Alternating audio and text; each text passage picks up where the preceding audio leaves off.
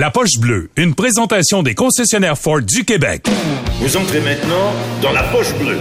La formation de départ de starting line-up. Le numéro 40, number 40, Maxime Lapierre. Le numéro 84, number 84, Guillaume La Tendresse.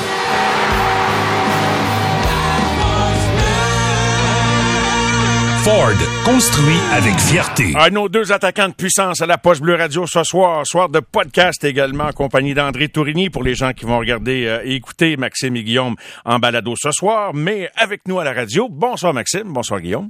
Salut Mario. Salut Mario. Ouais, attaquant de puissance, c'est nouveau là, ça, depuis Ah, la écoute, retraite. Avant, c'était la vitesse. Très puissant, disons. Aimerais-tu mieux euh, des attaquants d'impuissance? Non. euh, que je peux t'en parler en vieillissant. Il y a bien des choses qu'on fait moins souvent, tu sais, mais c'est, c'est, c'est- ça, c'est- c'est un autre sujet. Euh, Les boys, euh, bon, euh, à quoi ça ressemble une chambre de hockey quand il reste quatre clubs en vie, trois, là, parce que les Oilers sont, en, termes de, de, de, comment dirais-je, de, de, de sacs de glace, etc., là, pour, euh, vous êtes allé là, t'as, as participé à une finale, Maxime. Les gars sont amochés pas mal, hein?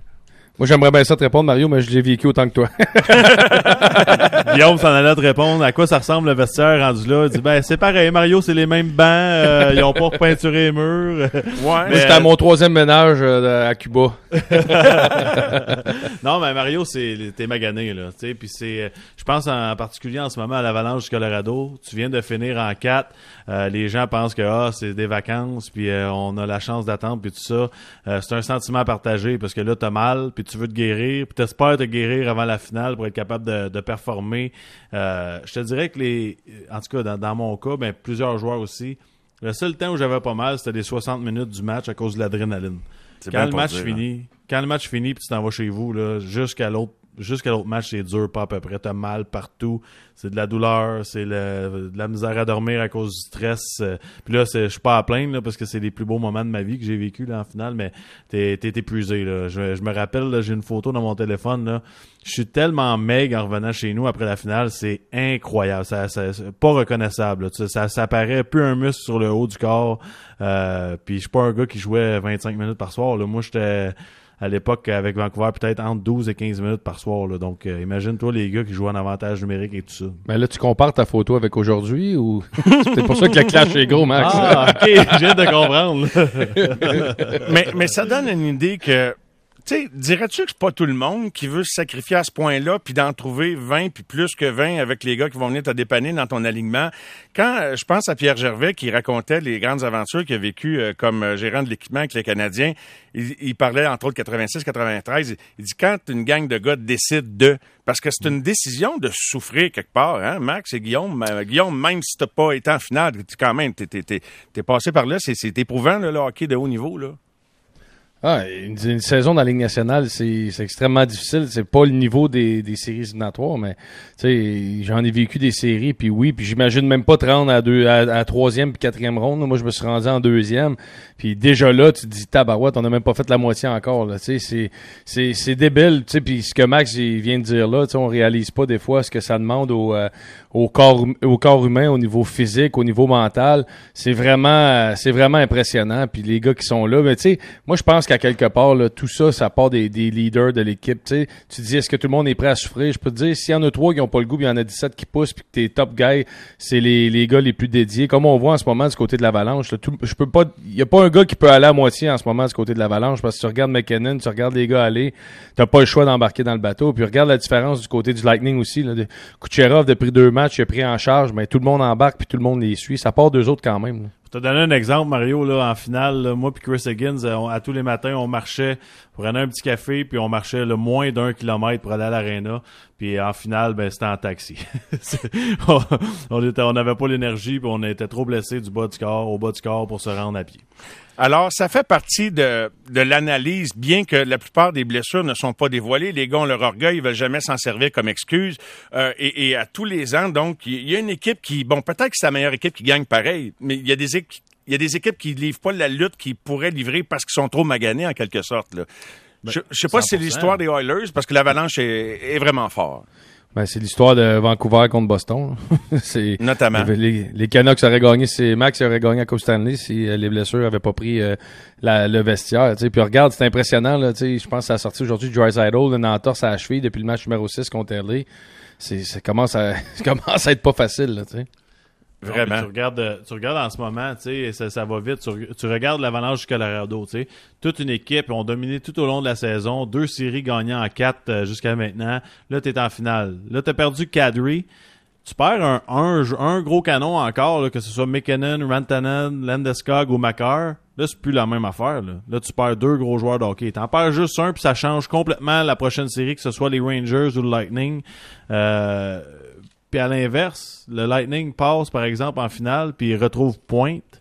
Mais là, ça amène de l'énergie, ça amène un meilleur joueur, ça change encore une fois la, la, la donne, puis c'est, ça se joue. Tu sais, je dis toujours, c'est le talent, c'est les gars qui ont du cœur, qui l'intensité, qui ont acheté le système, mais il y a aussi une partie qui c'est de la chance. Là. Puis la chance, c'est les blessures.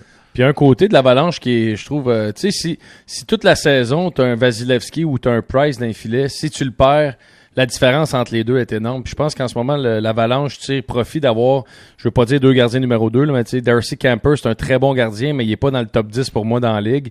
Puis d'avoir Fra Francis qui est capable de faire le travail, tu te retrouves Oui. que t'as pas besoin d'ajustement, t'as rien besoin de changer. C'est deux gardiens passablement du même calibre, même qu'il y en a un qui a fait mieux que celui qu'on s'attendait. Fait que je pense que ça, du- en ce moment, l'Avalanche tire profit de ça, de pas avoir justement un gardien étoile comme Price ou Vasilevski à 10 millions. là. La série a été très courte entre le Colorado et Edmonton, mais il y avait quand même des patineurs explosifs. Il y a eu des séquences de jeu où on a vu notamment à quel point des gars comme Kel McCart étaient capables de patiner avec euh, McDavid. Et euh, je sais pas si on exagère ou si on y va trop tôt de comparaisons semblables, mais j'ai même entendu dire des analystes réputés là euh, parler du fait que McCart est le meilleur défenseur à avoir mis les, les patins sur la glace de la Ligue nationale depuis Bobby Orr.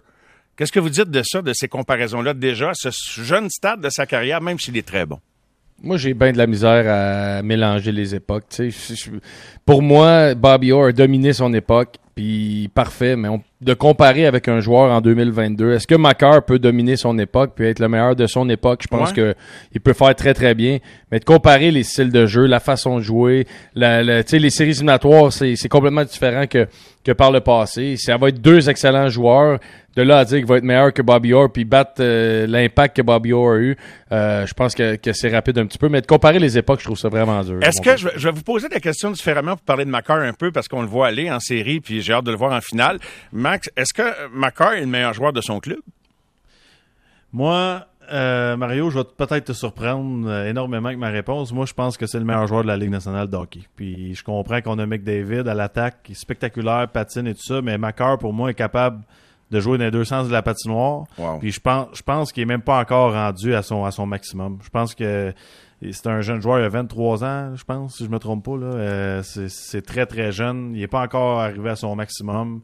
Il est physique, il patine, il est créatif. Il est fort physiquement, il est capable de se replier. On l'a vu là, quand il a joué un contre un contre McDavid, ça avait l'air facile.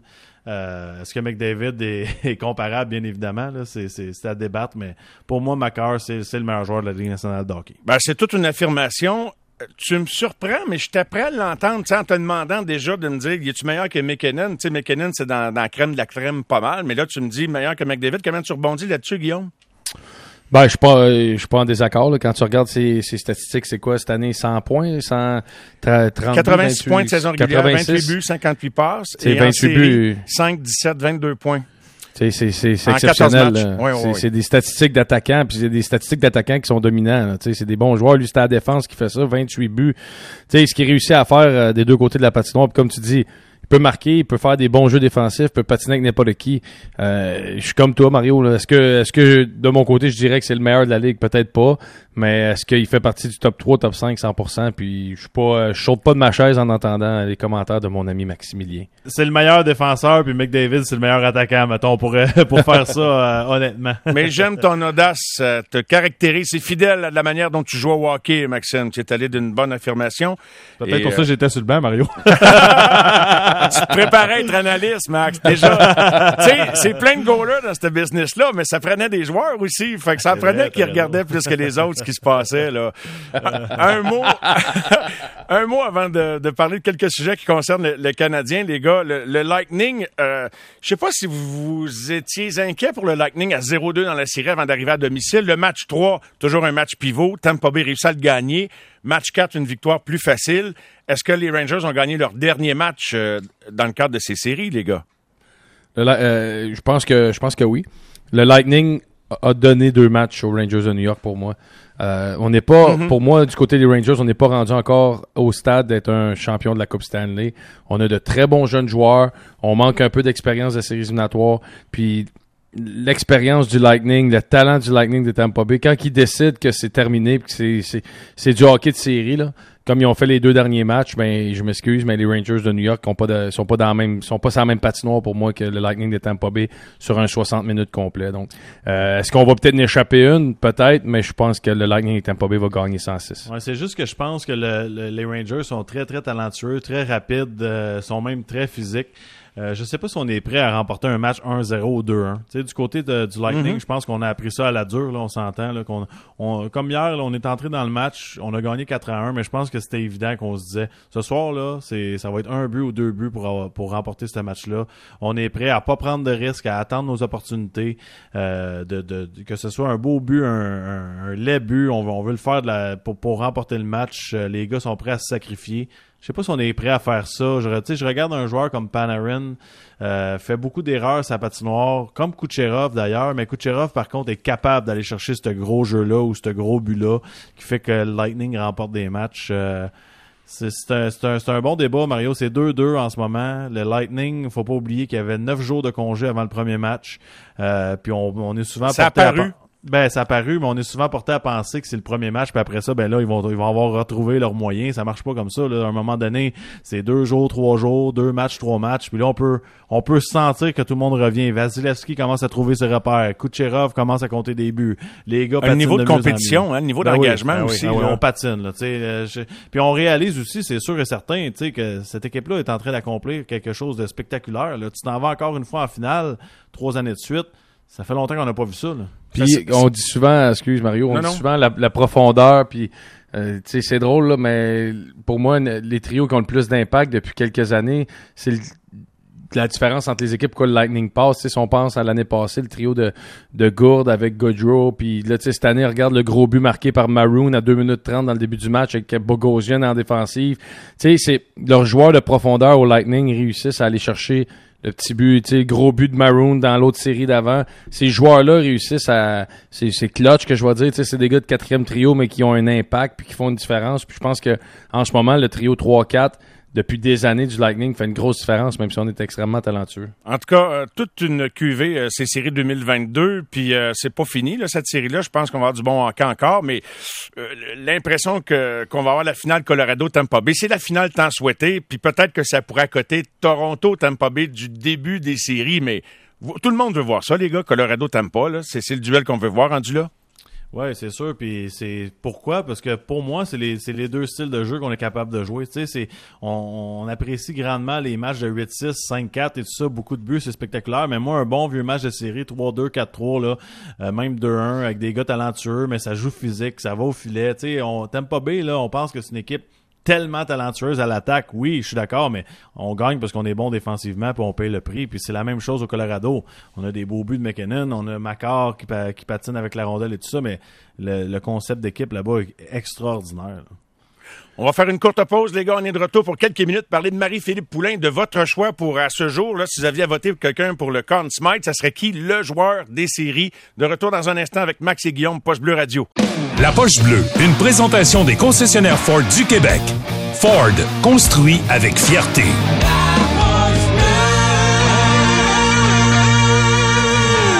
De retour à la Poche Bleue Radio avec Maxime et Guillaume. Les gars, juste avant de parler de Marie-Philippe Poulain, juste pour compléter sur l'élan des séries d'avant la pause, qui est le joueur qui est actuellement le candidat numéro un pour le Conn Smythe, le joueur le plus utile des séries, selon vous?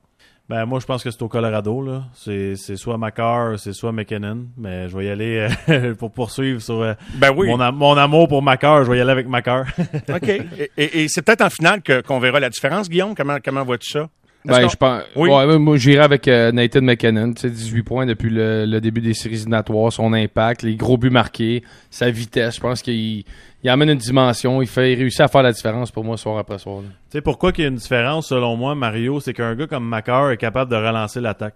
Puis sans un défenseur comme ça, euh, McKinnon, Rantanen, Landeskog, Kadri avant qu'il se blesse, je trouve que ces gars-là, euh, ça les met pas en valeur. Tu, sais, tu comprends ce que je veux dire? ben oui, je, pense à Coffee avec les Oilers dans le temps, puis après ça, qui est transité vers Pittsburgh avec Mario. Puis je me dis, c'est peut-être ça qui manque aux Oilers. Je voulais pas te couper, mais oui, je suis tout à fait d'accord, Max. Bon, je suis content qu'on s'entende bien ce soir. ce s'entend toujours presque super bien. à part quand on parle d'échange puis de refaire le Canadien, mais sinon... ça, c'est un autre sujet. C'est un autre sujet. Les gars, parlant de Canadiens, Guillaume, Marie-Philippe Poulain qui euh, débarque dans l'organisation des Canadiens, comment vous avez réagi à sa nomination? Euh, elle sera consultante euh, spéciale à temps partiel. Le monde insiste beaucoup là-dessus, mais chez le Canadien, auprès des, des espoirs et des jeunes, peut-être ceux du Rocket également.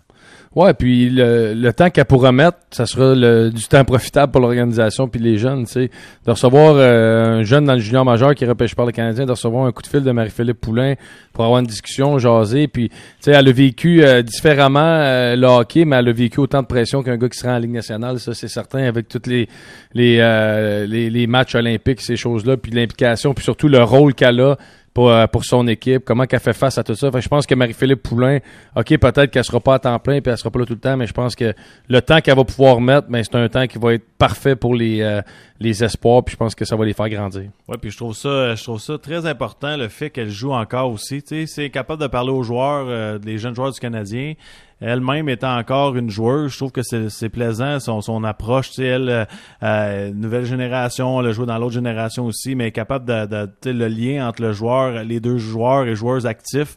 Je trouve ça quand même euh, cool, si tu peux me permettre l'expression. cela étant dit, Guillaume a tellement raison. Elle a vécu des grands moments. C'est une gagnante. Puis pour, c'est important de préciser, c'est la meilleure selon moi. je, je, suis fier de l'avoir représenté le Canadien de Montréal puis faire partie de l'organisation. Euh, j'aime j'aime l'approche. Tu euh, tu regardes en ce moment là, dans les bureaux du Canadien, tu as un peu de tout. Là, là tu as, Marie-Philippe qui vient de joindre au groupe. Tu as un ancien agent euh, en use que sa, vision est différente des autres. Tu as Gorton qui arrive des Rangers et des, des Bruins de Boston qui voit les choses différemment. Tu as Vincent Lecavalier, un ancien joueur de talent super vedette. Tu Martin Saint-Louis derrière le banc qui est un joueur qui, qui, a fait sa place. C'était spécial sa carrière. C'était un gars de quatrième trio des fois, un gars dans les gradins, un gars d'avantage numérique. Il a dû travailler fort. un gars comme Alex Burrows qui a dû passer par les East Coast. Donc, lorsqu'on s'assoit à la table le matin, pour la première fois depuis longtemps, je l'ai mentionné hier, c'est plus le bon vieux boys club où tout le monde a la, même opinion puis le, meeting il dure 15 minutes parce que tout le monde pense de la même façon. Là, je pense qu'on va se challenger un petit peu. Euh, puis on boit plus tout notre café de la même manière. C'est plus les bons vieux meetings plates. ça va, ça va se challenger. Puis ça, c'est important pour une organisation. Les gars sont prêts, euh, les gars? Vous avez été dans la nationale il n'y a pas longtemps encore, là.